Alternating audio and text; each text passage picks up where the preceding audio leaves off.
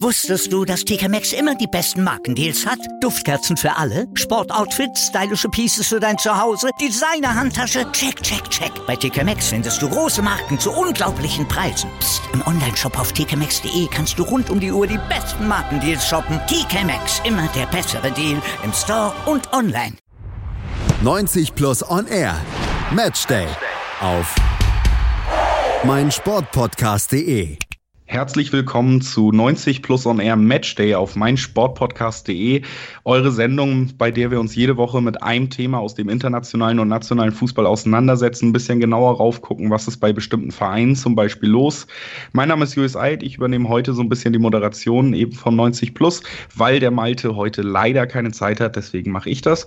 Und wir haben heute aber zwei tolle Experten für unser Thema am Start. Es geht nämlich heute nicht um ein internationales Team, sondern um den VfB Stuttgart, eine deutsche Mannschaft, die im Moment schwer zu kämpfen hat und auch eine große Schere zwischen Erwartung vor der Saison und dem jetzigen Tabellenplatz aufweist. Also durchaus mal interessant darauf zu gucken. Und das werden wir in der nächsten halben Stunde gemeinsam mit Ron Merz vom VfB Podcast äh, Nachspielzeit tun. Hallo Ron. Hallo, danke für die Einladung. Und mit Lennart Sauerwald von Rund um den Busring. Servus, auch vielen Dank für die Einladung. Gerne. So, und das sind nämlich unsere beiden Experten, mit denen wir heute mal gucken wollen, was ist denn los beim VfB Stuttgart? Tabellenplatz 16, die wenigsten Tore, alles Sachen, über die wir gleich noch sprechen werden. Aber man muss ja herausstellen, es ging eigentlich mit großen Erwartungen in die Saison für den VfB Stuttgart. Trainer Korkut hat eine gute Rückrunde geliefert. Man hat von Größerem geträumt und auch die Transferphase von äh, Michael Reschke hat sich nicht so schlecht gelesen. Einige Experten, einschließlich auch unser 90-Plus-Redakteure am Deadline Day, haben von einem sehr erfolgreichen Transferfenster eigentlich gesprochen. Und dennoch Trainer weg und Tabellenplatz 16 da lässt sich natürlich einiges hinterfragen, um es mal nett zu formulieren. Und das Erste, was wir hinterfragen wollen, ist dann auch Trainer Korkut, beziehungsweise der Wechsel von Korkut zu Weinziel. Und wenn man es ganz hart sagen will, eigentlich ein Trainerwechsel, der keinerlei Effekt hatte, wie sogar der kleine kurze Aufwind, den so, eine Trainer, äh, so ein Trainerwechsel mit sich bringt, blieb größtenteils aus. Wie erklärt ihr euch das? Und mal ganz provokativ gefragt, meint ihr, dieser Trainerwechsel hat überhaupt etwas besser gemacht? Ja, wie man sich das erklärt, ich glaube, das wissen wir alle nicht so wirklich. Als Weinzel angefangen hat, ähm, hatte er eine Länderspielpause, wo er kurz mit der Mannschaft arbeiten konnte ähm, ist dann gleich mit einem sehr schweren Programm gestartet. Drei Spiele, die dann auch verloren gingen und hat es halt tatsächlich bis heute nicht geschafft, irgendwie mal in so einen gewissen Flow reinzukommen, äh, wo es einfach mal anfängt, so ein bisschen zu laufen. Ähm, und ja, jedes Spiel muss wieder erkämpft werden und oftmals ähm, ja, geht das halt leider noch schief. Mhm. Ich bin aber trotzdem der Meinung, dass der ähm, Trainerwechsel von Korkut zu Weinziel sinnvoll war. Aus dem einfachen Grund, weil Korkut schon zu Saisonbeginn nicht in der Lage war, äh, das, was er in der letzten Saison in der Rückrunde geleistet hat, äh, irgendwie weiterzuentwickeln. Wir haben ja, du hast es angesprochen, wir haben eine gute Rückrunde gespielt. Es war aber auch sehr viel Glück dabei, wie man jetzt im Nachhinein sagen muss. Ähm, und uns war eigentlich allen klar, dass das, was äh, in der Rückrunde geleistet wurde, nicht über diese Rückrunde hinaus irgendwie zu leisten war. Da musste eine Weiterentwicklung geschehen. Man, du kannst nicht in der Saison starten und immer nur darauf hoffen, dass du früh 1-0 in Führung gehst. Ähm, ja, und das hat er halt nicht geschafft. Das hat er, man konnte kein Konzept erkennen. Ähm, und Weinziel hatte jetzt natürlich auch einen schweren Start und die Veränderungen sind bisher, vor allem was die Tabelle angeht, minimal. Äh, aber mit Korkut hätten wir so nicht weitermachen können. Dann würden wir es, glaube ich, noch schlechter dastehen. Also ein Trainerwechsel mit geringem Effekt und trotzdem einer Begründung. Das war ja schon eine Geschichte, die ihr auch letztes Jahr in Stuttgart hattet. Da musste Hannes Wolf den Verein verlassen. Relativ umstritten war es damals. Auch Korkut als Nachfolger war umstritten. Und jetzt also ein Abgang von einem Trainer, ähm, den ihr dann doch wahrscheinlich lieber gesehen habt als von Wolf. Kann man, glaube ich, so formulieren, ja. Na, dann bleiben wir mal diplomatisch und formulieren es so.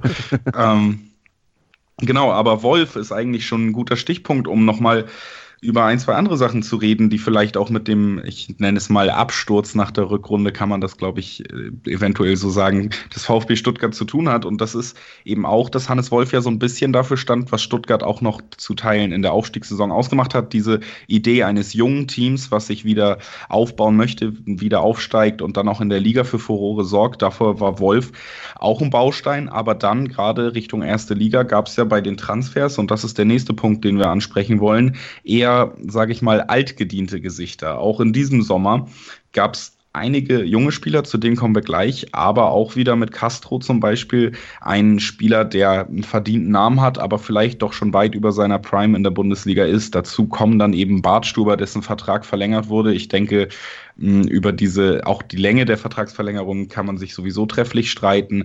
Dann Gomez, der diese Saison einen schweren Stand hat, nicht mehr seine Torquote so erfüllt, wie man es von ihm kennt. Da ist er ja eigentlich recht verlässlich gewesen. Meint ihr, dass das schon ein Problem ist, dass jetzt auf viele Spieler mit einem vielleicht ordentlichen Bundesliganamen gebaut wird, die aber vielleicht nicht mehr ordentliche Bundesliga-Leistung bringen? Also ich denke mal, bei Castro ist es insbesondere ein Problem, weil von dem hatte ich mir eigentlich sehr viel mehr erwartet. Ähm, weil der hat zwar, ist zwar in Dortmund nicht mehr so zum Zuge gekommen, äh, was aber meiner Meinung nach für uns immer noch dicke reichen müsste, weil Dortmund nun mal seit Jahren in einer ganz anderen Liga spielt als wir oder in ganz anderen, anderen Sphären. Ähm, ich hatte mir eigentlich von ihm erwartet, dass er jetzt bei uns nicht nur wie, dort, wie äh, beim BVB unter ferner Liefen auftritt, sondern wirklich als Schlüsselspieler, als Führungsspieler. Ähm, und ja, da hatte ich mir eigentlich mehr erhofft. Das stimmt. Also ich glaube, es ist ja grundsätzlich erstmal kein wirklich falscher Ansatz zu sagen, wir haben eine gute Mischung im Team, wir haben erfahrene Spieler, die ähm, einfach das mitbringen, was Jüngeren vielleicht noch fehlt, wo sich Jüngere auch ein bisschen dran aufrichten können und sich weiterentwickeln können. Dass das natürlich jetzt so daneben läuft, dass quasi keiner auch nur ansatzweise an seine Leistung rankommt und so dieses ganze Gefüge dann auch zusammenbricht, das äh, war ja nicht unbedingt äh, vorherzusehen. Ähm, allerdings sieht man halt auch gerade nicht, in welche Richtung es jetzt weitergehen soll, um da rauszukommen tatsächlich. Mhm. Das gleiche gilt ja auch für, für Bartstuber. Ich meine, der hat letztes Jahr eine ziemlich gute Rückrunde gespielt, war halt Teil der Abwehr, die in der Rückrunde relativ wenig Gegentore zugelassen hat. Dann wollte er gehen, äh, beziehungsweise hat seinen Vertrag nicht verlängert und dann kam er überraschend doch noch zurück und wir dachten eigentlich, also ich zumindest für mich, äh, dass das noch ein zusätzliches Upgrade zu einer sowieso schon relativ stabilen Abwehr äh, mit Pavard, der dann auch WM gespielt hat, und Baumgartel äh, das äh, gewesen wäre und dann noch dem äh, Kempf, der da dazu gekommen ist. Ähm, aber auch bei dem hat, ist es halt nicht so gelaufen, wie wir uns das alle vorgestellt haben. Absehbar war es meiner Meinung nach nicht unbedingt. Ob ich ihm einen Dreijahresvertrag gegeben hätte, hm, weiß ich nicht, wahrscheinlich eher nicht. Genau, also diese alten Spieler, da sind wir uns dann ja schon einig, bringen nicht unbedingt die Leistung, die man sich auch vielleicht von ihnen erhofft hat bei der Verpflichtung. Natürlich einerseits sehr unglücklich, andererseits in diesem Maße, wenn da so viele Spieler von betroffen sind, muss man da vielleicht auch hinterfragen, ob bei der Kaderplanung da ein bisschen zu sehr gehofft wurde, ein bisschen zu sehr sich eben auch auf Namen verlassen wurde. Dazu kam ja aber, und das hat das Ganze für mich eigentlich zu einem sehr positiven Transfersommer erstmal vom VfB Stuttgart gemacht. Spieler wie Maffeo, González, Borna Sosa, also wirklich auch interessante Spieler, die auch noch jünger sind. Und auch die funktionieren ja nicht richtig. González jetzt am Wochenende zwar getroffen, aber gerade Maffeo zum Beispiel, von dem ich eigentlich viel gehalten habe als Transfer, auf den ich sehr gespannt war, auch in der Bundesliga, jetzt spätestens unter Weinziel außen vor, wurde ja auch im Trainingslager noch kritisiert, wenn ich es richtig mitbekommen habe. Wie erklärt ihr euch denn, dass auch diese jungen Spieler nicht die Impulse setzen können? Also muss man ein bisschen ähm, unterschiedlich bewerten, denke ich. Also Sosa ähm, zeigt eigentlich immer wieder gute Ansätze, war jetzt in der Hinrunde auch verletzt. Teilweise ist äh, gegen Mainz am Samstag, äh, am Samstag hat er die falschen Schuhe an. ähm, ja. Moment. ist natürlich ähm, alles ein bisschen suboptimal. Bei Maffeo kann ich es überhaupt nicht nachvollziehen, äh, dass der offensichtlich solche disziplinarischen Probleme hat. Ähm, und bei Gonzales ist es so, der musste, wurde natürlich direkt reingeworfen. Der sollte eigentlich, oder der Plan hätte eigentlich sein sollen, dass man den ähm, langsam aufbaut und äh, dass er nicht jeden, in jedem Spiel sozusagen in vorderster Reihe steht. Das sind ja auch alles noch relativ junge Spieler. Ähm, aber es hilft natürlich so einem ähm, Spieler wie Gonzales auch nicht unbedingt, wenn er in jedem Spiel ähm, spielt und zwar fast komplett durchspielt, wenn er ähm, unbedingt treffen muss. Also wir haben ja alle dieses Bremen-Spiel in Erinnerung, wo er dann nach dem Spiel in Tränen ausgebrochen ist. Direkt im nächsten Spiel hat er dann wieder äh, ein wichtiges Tor auf dem Fuß. Es hilft natürlich nicht, wenn du als junger Spieler immer unter Druck stehst, immer dieses entscheidende Tor zu machen, weil quasi die ganze Mannschaft ähm, auf dich angewiesen ist, um das, um das Spiel zu gewinnen. So ist es. Und für mich kommt eben auch noch das dazu, was ich gerade schon angedeutet habe, dass einfach dieses Gesamtkonstrukt nicht stimmt ähm, und die jungen Spieler, ähm, glaube ich, viel zu schnell in die Rolle gedrängt wurden, da Verantwortung übernehmen zu müssen, mhm, ja. ähm, was einfach viel zu früh ist für die. Und da kommt ihr ja gerade zu einer sehr interessanten Frage. Wir haben ja eben über erstmal die ältere Garde geredet, die eben aus verdienten Bundesligaspielern, die auch die gewisse Erfahrung einbringen, besteht, aber auch aus durchaus interessanten Jungverpflichtungen, die man jetzt getätigt hat. Und das ist ja eigentlich das, wo man auf den ersten Blick vielleicht sogar gesagt hätte, Mensch, das ist ja die gesunde Mischung mhm. davon, äh, von der man oft spricht, dass man da eben ältere Spieler hat, die das Team zusammenhalten können und jüngere Spieler, die die richtigen neuen und frischen Impulse dazu einbringen. Warum, und das denke ich, ist die große Frage, die man letztendlich unter dem Kader von Stuttgart stellen muss, ist, warum ist der Kader überhaupt nicht homogen? Warum wirkt es so, als würde dieses Mannschaftsgefüge, was da eben Reschke über die letzten Jahre zusammengestellt hat, jetzt einfach nicht mehr funktionieren? Ich glaube, wenn wir das beantworten könnten, äh, dann wären wir Trainer oder ja. hätten andere. Fühl dich frei zu spekulieren. Ja, ja. Also ich denke mal, es hat sicherlich mit der Formschwäche der ähm, von Spielern wie Castro und Bartstuber, auch Gentner, Gomez ähm, zu tun. Ähm, und wie ich es eingangs schon gesagt hatte, ähm, es hat teilweise auch damit zu tun, dass ähm, Michael Reschke zwar einen Kader zusammengestellt hat, der auf dem Papier sehr gut aussieht, mit dem sein Trainer, äh, bei dem sein Trainer aber scheinbar kein Mitspracherecht, hat, Mitspracherecht hatte oder äh, mit dem er nichts anfangen konnte. Also nur mal das Beispiel, um nur mal das Beispiel die David zu, zu nennen. Der ist ja nur, wie wir wissen, ein zentraler Mittelfeldspieler. Und ich hatte mir gedacht, okay, entweder spielen wir mit die Davi äh, hinter den Spitzen oder dann halt als Alternative irgendwie ohne die Davi und dann halt nur mit Flügelspielern. Stattdessen äh, läuft die Davi dann im ersten Saison Saisonspiel beim, im Pokal in Rostock auswärts auf dem rechten Flügel auf. Ähm, und es funktioniert halt nach vorne überhaupt nicht. Und das ist auch, also dieser Saisonstart und diese ersten sieben Spiele unter Korkut, ähm, da hat ganz vieles nicht gepasst, weil Korkut nichts mit der Mannschaft anzufangen wusste. Ähm, und dann kommt halt Weinziel, der natürlich auf ein schnelles, überfallartiges äh, Offensivspiel setzt und er hat natürlich nicht die Spieler dafür, weil die nicht verpflichtet wurden. Also ne, wir haben ja das mit Weinziel und Zuber nochmal, äh, mit ähm, Esswein und äh, Zuber nochmal nachgelegt. Ähm, aber diese schnellen Flügelspieler waren offensichtlich unter Korkut nicht vorgesehen. Also wir fragen uns alle immer noch so ein bisschen, was war das Konzept, mit dem Taifun Korkut in, in diese Saison gegangen ist. Ich weiß es ehrlich gesagt nicht. Also, das ist ja eigentlich schon ein schönes Schlusswort, aber wir wollen doch mal ganz kurz bei dem Kader dann nicht vergessen, auch über die Winterzugänge jetzt zu sprechen. Zuba ausgeliehen, Alexander Esswein auch ausgeliehen, wenn ich richtig liege. Ja. Und mhm. äh, Kabak von äh, für 11 Millionen von äh, Galatasaray geholt.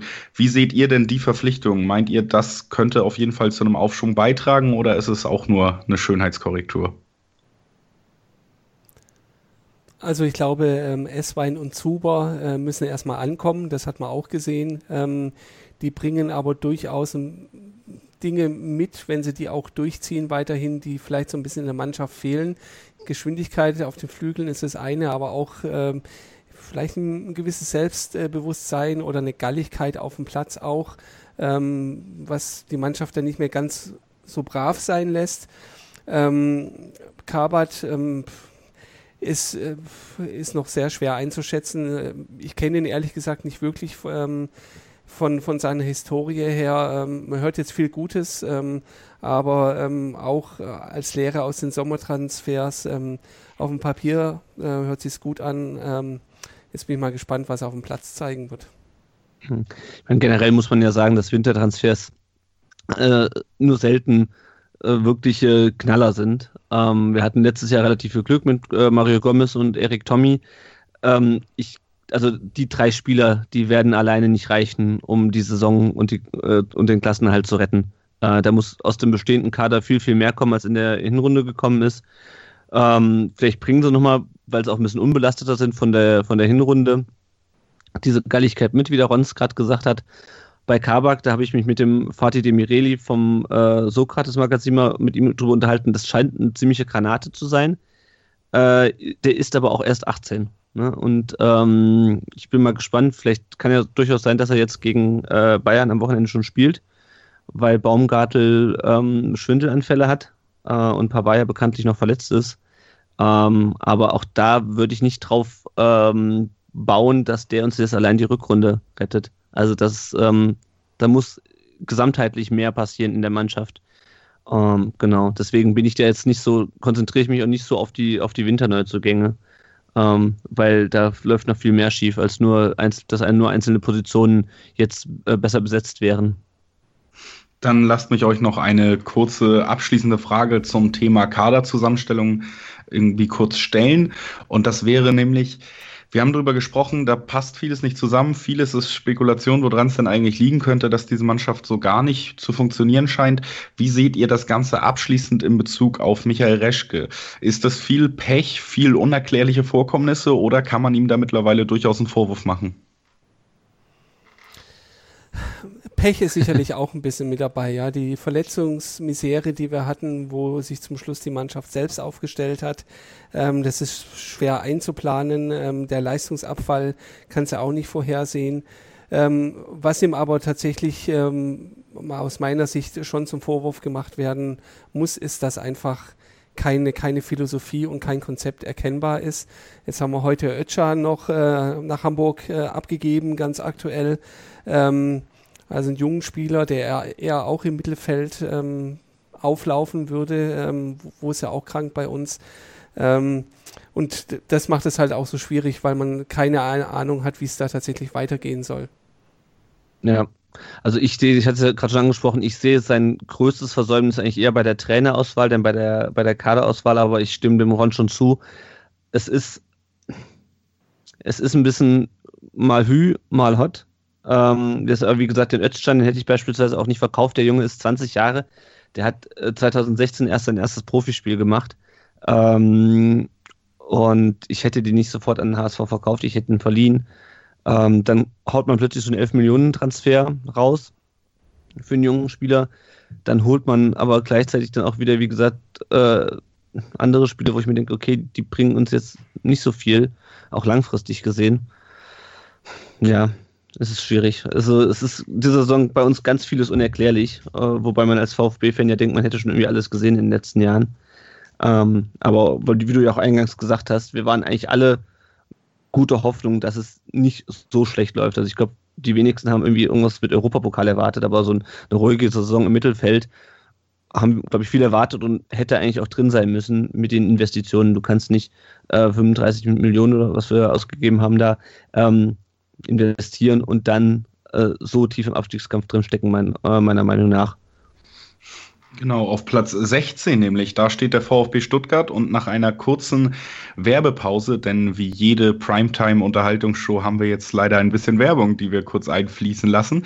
Geht's weiter, dann rede ich weiter mit Ron Merz und Lennart Sauerwald über den VfB und woran es liegt, dass es gerade nicht so gut läuft und bis dahin bleibt ihr hoffentlich dran. Wusstest du, dass TK Maxx immer die besten Markendeals hat? Duftkerzen für alle, Sportoutfits, stylische Pieces für dein Zuhause, Designer-Handtasche, check, check, check. Bei TK Maxx findest du große Marken zu unglaublichen Preisen. Psst. im Onlineshop auf tkmaxx.de kannst du rund um die Uhr die besten Markendeals shoppen. TK Maxx, immer der bessere Deal im Store und online. Sport für die Ohren. In deinem Podcatcher und auf mein Sportpodcast.de. Sportplatz mit Malta Asmus und Andreas Thies. Täglich neue Podcasts aus der Welt des Sports. Von Airhockey bis Zehnkampf. Berichterstattungen, Interviews und Fakten. Sportplatz auf mein Sportpodcast.de. Herzlich willkommen zurück auf meinsportpodcast.de. Wir sind immer noch bei 90 Plus On Air und wir reden immer noch über den VfB Stuttgart. Eben haben wir schon ausführlich über die Kaderplanung geredet und auch kurz das Thema Trainer angeschnitten. Da wollen wir jetzt noch mal ein bisschen weiter drauf eingehen und dafür habe ich mir eine, ein Zitat von einem unserer Redakteure rausgesucht, der sich mal herzhaft über den VfB und seine Spielweise im Moment echauffiert hat. Der hat nämlich gesagt, du hast Don, äh, Donis, Akolo, Gonzales, Gomez und Co. und lässt solchen Angsthasenfußball spielen. Irre.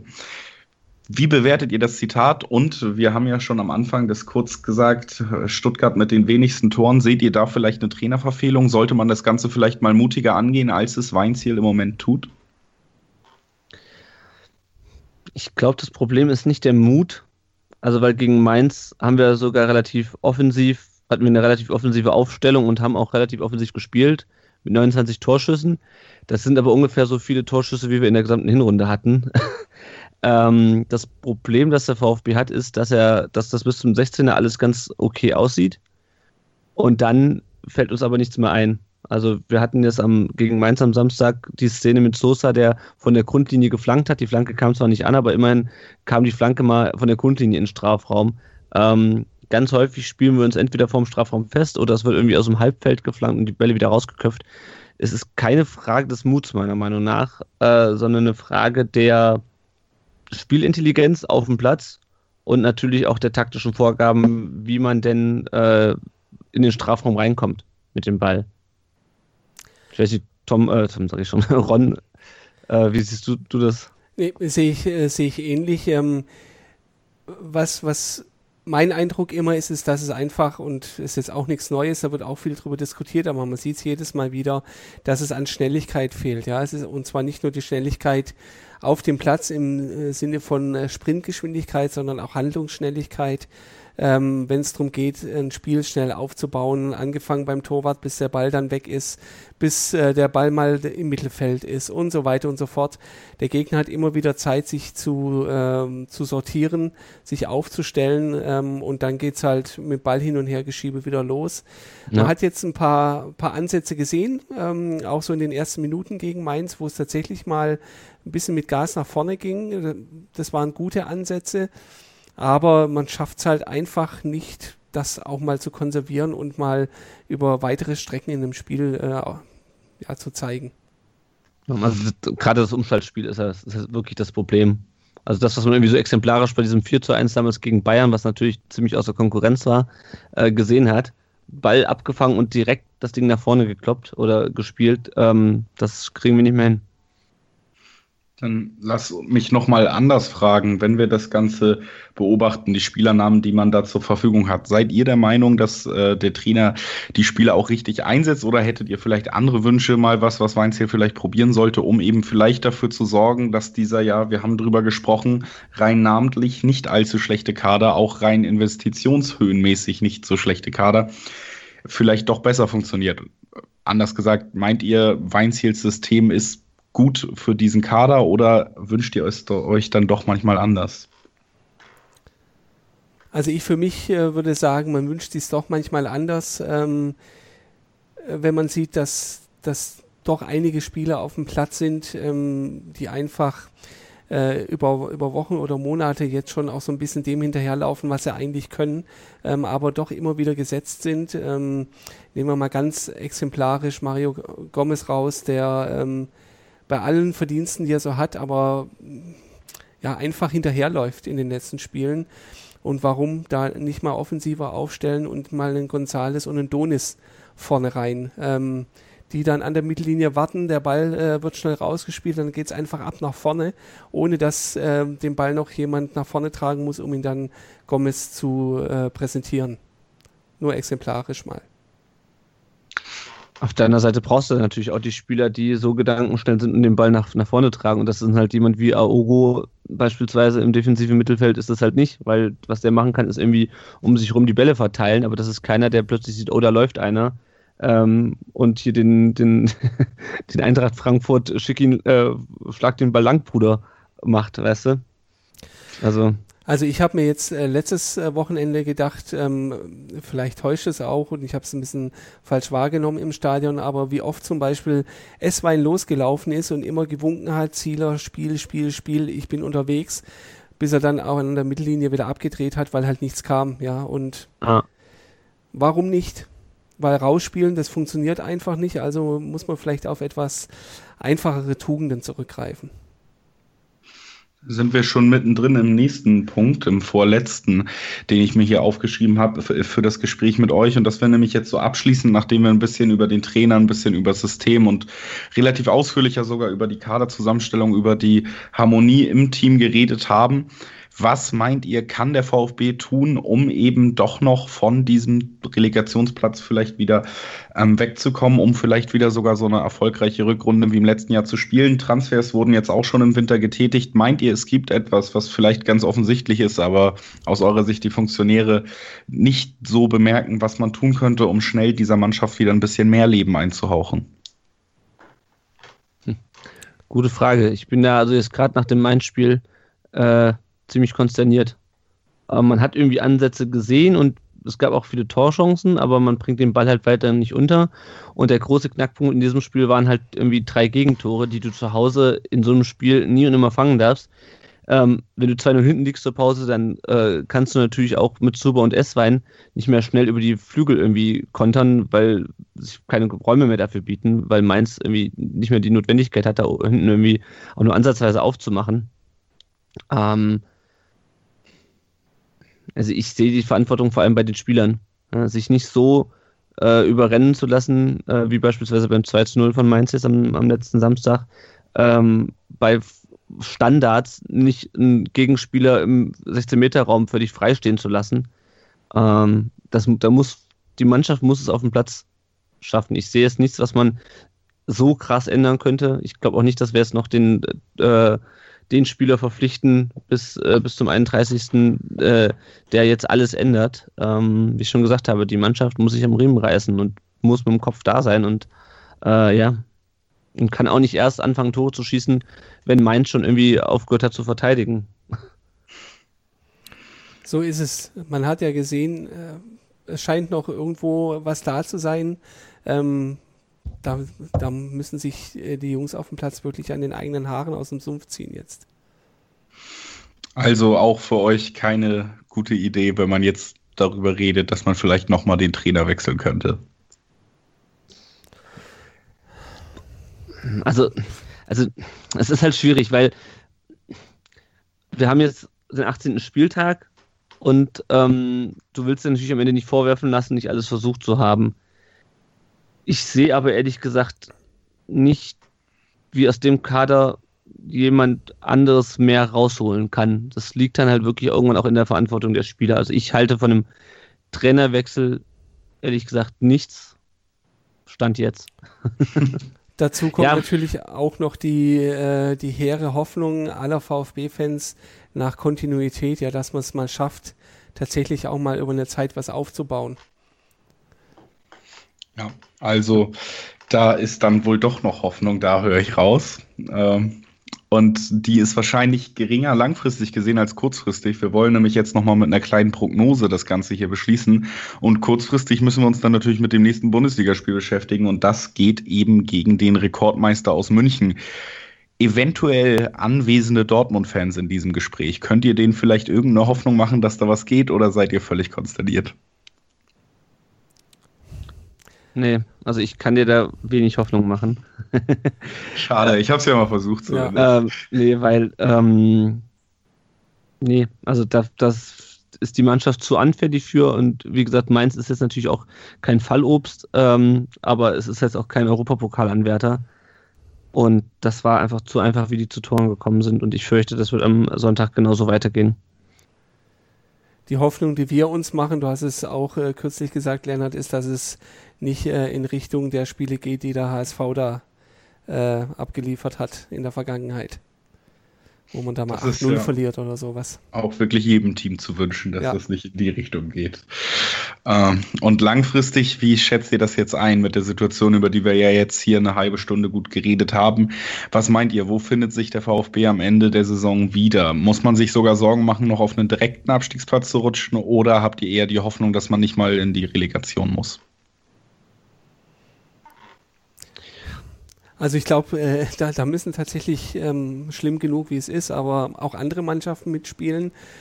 Jetzt haben wir vielleicht das zweifelhafte Glück, dass, ähm, dass hinter uns auch Mannschaften stehen, die genau mit den gleichen Problemen zu kämpfen haben, beziehungsweise vielleicht auch einfach ähm, ein bisschen mit der ähm, ersten Bundesliga überfordert sind, im Fall von Nürnberg. Ähm, aber ich glaube, ähm, dass wir uns sehr knapp um den äh, Relegationsplatz rum bewegen werden.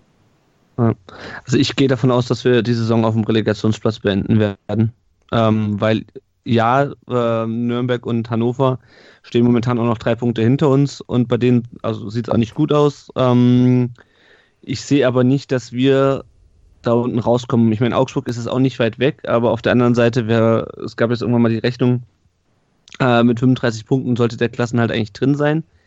Wir haben jetzt äh, 14 Punkte, das heißt, das wären 21 Punkte, die wir noch holen müssen in 16 Spielen, dann zieh davon die Auswärtsspiele in München und Dortmund ab, wo ich mir relativ wenig ausrechne. Da musst du in 14 Spielen 21 Punkte holen. Das wäre in, in, jedem zweiten Spiel ein Sieg. Und das halte ich für äußerst unrealistisch.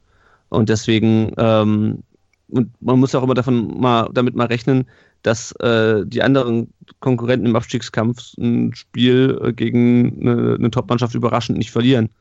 Ähm, das haben wir in der Hinrunde schon gesehen, ähm, wer da alles gegen die Bayern gewonnen hat.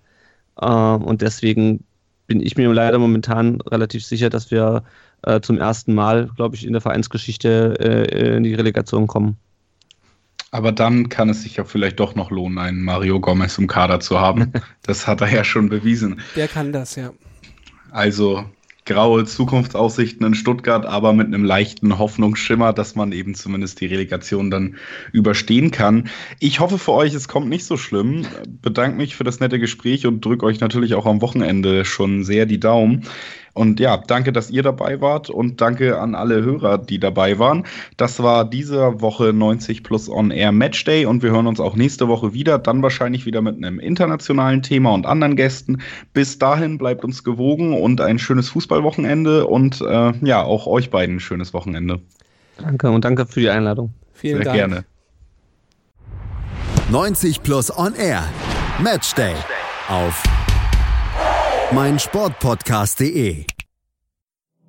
Wir klingen nicht nur gut, wenn wir direkt am Spielfeldrand stehen. Die Adler Mannheim bleiben der Tabellenführer in der deutschen Eishockeyliga. Oder direkt von der Schanze berichten. Wir haben einen spannenden ersten Durchgang gesehen. Bei den Springern Kamil Stoch führt vor Zielen Bartol. Wir sehen dabei auch noch gut aus. Borgia Sauerland ist offizieller Ausstatter von meinsportpodcast.de Borgia Sauerland. Berufsbekleidung, Arbeitsschutz und mehr auf borgia-sauerland.de.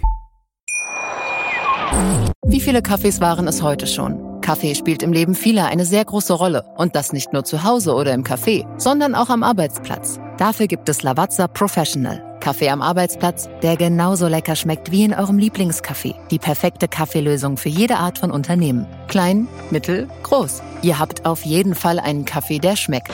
Die richtige Motivation für eure Arbeitstage. Alle Infos zu Lavazza Professional findet ihr auf lavazzapro.de mit allen Kaffeelösungen für euer Büro.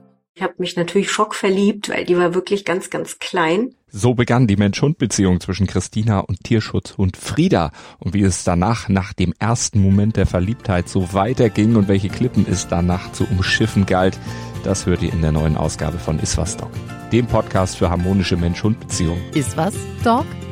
Mit Malte Asmus. Überall, wo es Podcasts gibt.